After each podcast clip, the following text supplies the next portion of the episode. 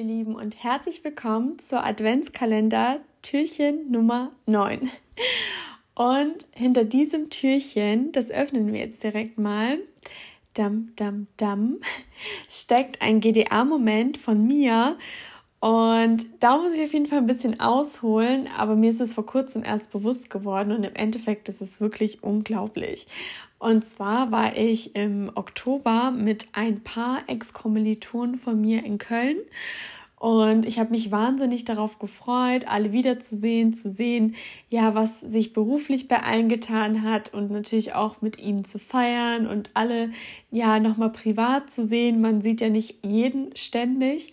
Und auf jeden Fall habe ich dann festgestellt, dass eine Person mitkommt und mit dieser Person kam ich gar nicht klar. Also irgendwie war die Person so negativ eingestellt. Ich weiß nicht, ob ich vielleicht auch so eine Ausstrahlung auf die Person hatte, aber ich bin eigentlich immer offen und freundlich zu jedem gewesen und komme eigentlich auch mit allen klar. Aber diese Person hatte schon so eine negative Ausstrahlung, hat mir immer dumme Sprüche gedrückt und ich habe mich immer ganz, ganz weit entfernt von dieser Person gehalten.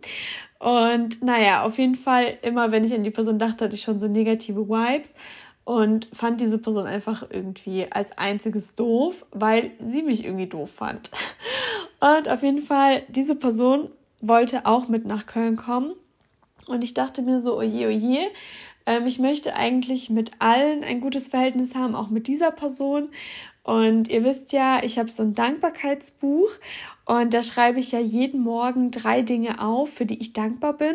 Und mittlerweile, das kann ich euch nur empfehlen, schweife ich auch extrem ab. Also ich äh, schreibe dann auch immer die Gefühle auf. Nicht nur, ich bin dankbar, dass ich einen leckeren Kaffee trinke, sondern wie er schmeckt, warum ich genau dankbar bin.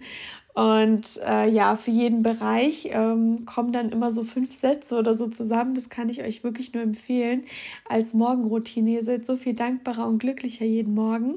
Und ich schreibe mir auch Dinge auf, die passieren werden. Und ich habe mir jetzt gerade mal äh, mein Dankbarkeitsbuch rausgeholt und gesucht und gesucht, wo ich das aufgeschrieben habe. Und in diesem Bereich habe ich mir dann eben aufgeschrieben, ähm, für was ich genau dankbar bin, wegen der Anreise in Köln. Und dann habe ich noch geschrieben, sogar mit Punkt, Punkt, Punkt verstehe ich mich super. Und das habe ich mir dann eben aufgeschrieben, weil ich einfach wollte, dass es harmonisch ist. Sie sollten jetzt nicht Best Friends werden, aber mir war es schon wichtig, dass wir uns gut verstehen. Und ich einfach nicht wollte, dass wir uns wieder so aus dem Weg gehen und so weiter. Und auf jeden Fall war ich dann in Köln und habe alle wieder gesehen und es hat so viel Spaß gemacht. Und ich bin auch auf diese Person getroffen. Und plötzlich war die Person so lieb zu mir. Also wir haben auch direkt normale Gespräche endlich mal führen können. Ich weiß nicht, was genau das Problem ist. Und wir haben uns so mega gut verstanden wie noch nie. Also ich bin da jetzt nicht total blauäugig und vergesse alles, was war oder so. Aber es hat mir einfach so gut getan, dass wir in Köln eine super Zeit hatten und dass ich wirklich mit jedem endlich mal klarkam. Und ja, deswegen, ich bin mir definitiv sicher, dass ich schon so eine positive Ausstrahlung hatte und das Ganze mir manifestiert habe. Und deswegen kann ich es euch wirklich nur ans Herz legen. Macht euch so ein Dankbarkeitsbuch, schreibt jeden Morgen drei Dinge auf, für was ihr dankbar seid.